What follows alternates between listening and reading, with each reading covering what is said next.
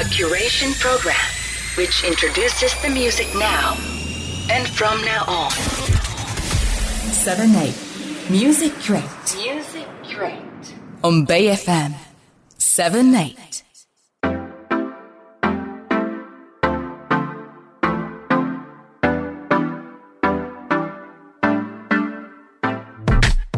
はい、セブンエイトミュージックレート始まりました。折り紙プロダクションズ佐野と申します。えー本日は、えー村岡夏彦ことナッツキーボーディストのナッツさんと、えーギタリストの関口慎吾さん、そして遠くには mabanuaさんがいらっしゃる今楽屋で、えー収録をしております。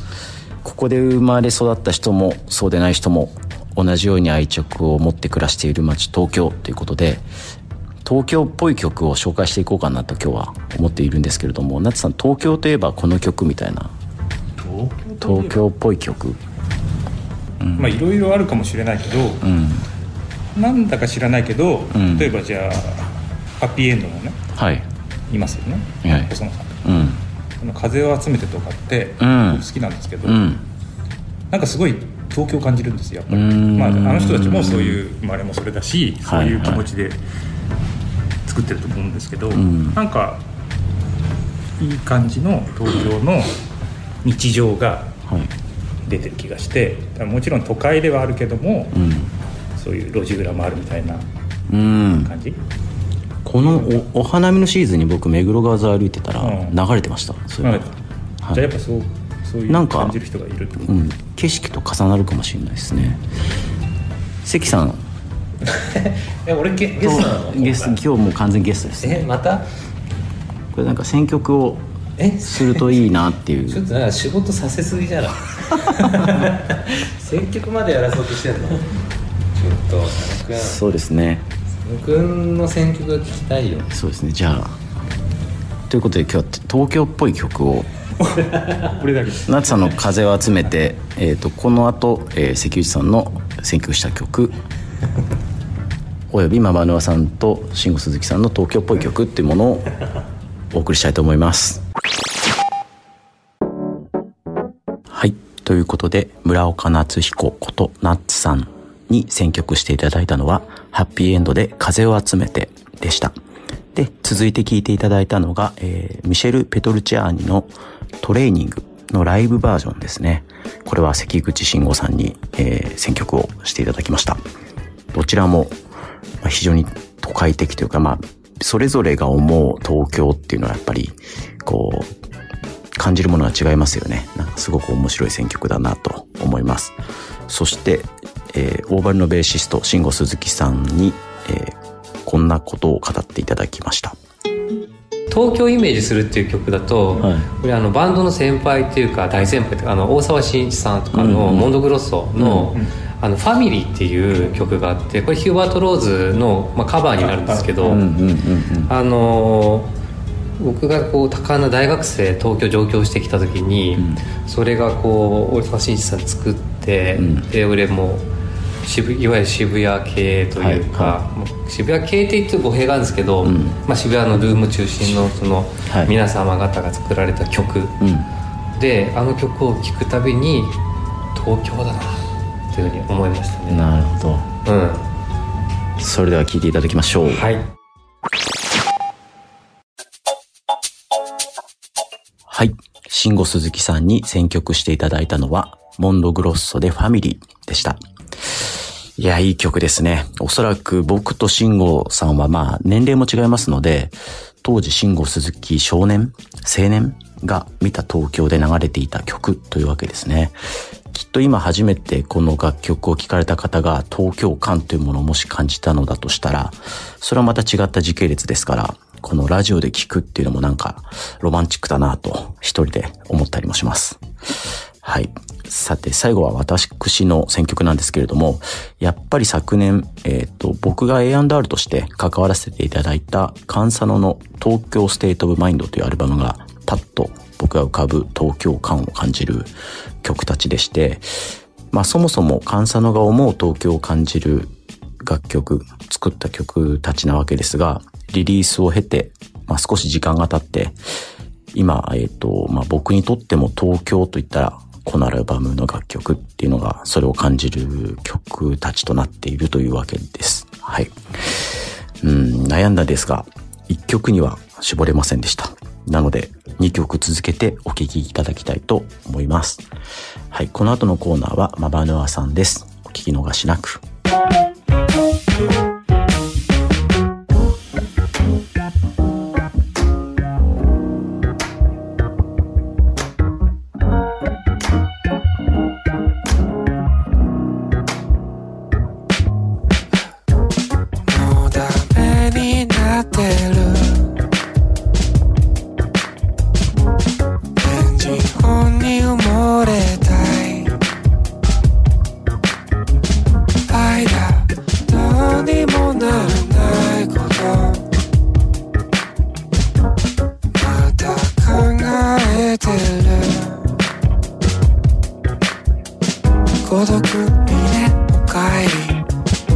bypass to get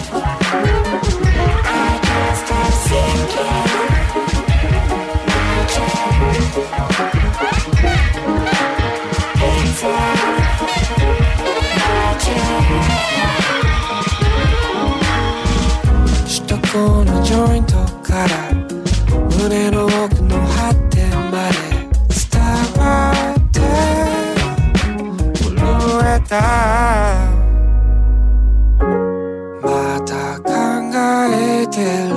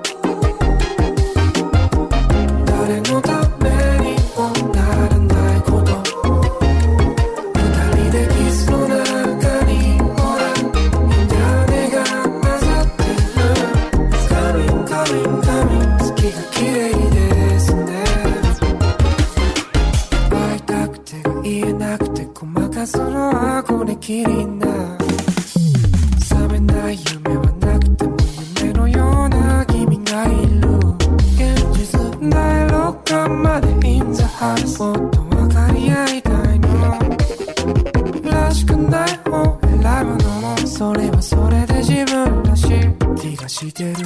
素敵なこと具現化しよう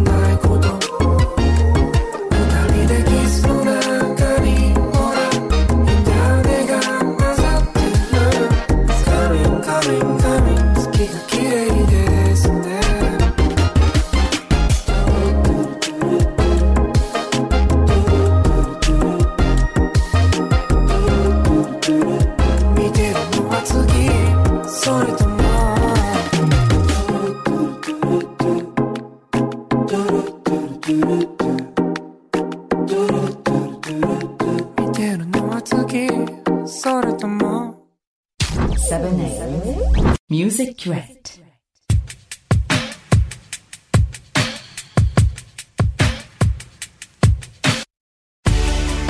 BFM78 ミュージックキュレイト今週はオリガミプロダクションズから僕マバヌアがお届けいたします、えーまずは坂本龍一さんに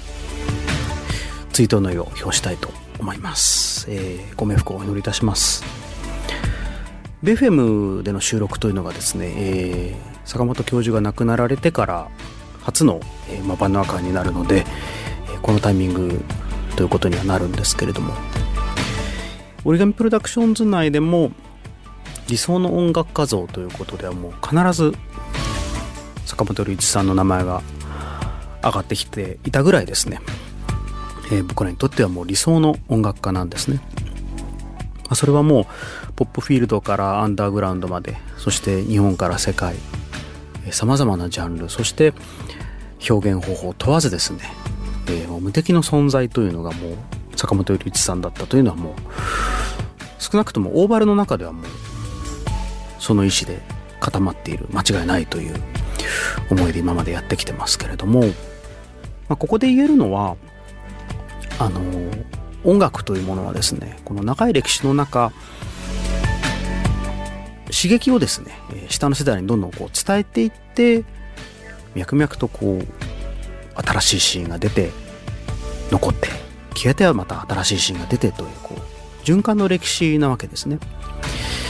でその中にはもういろんな世代が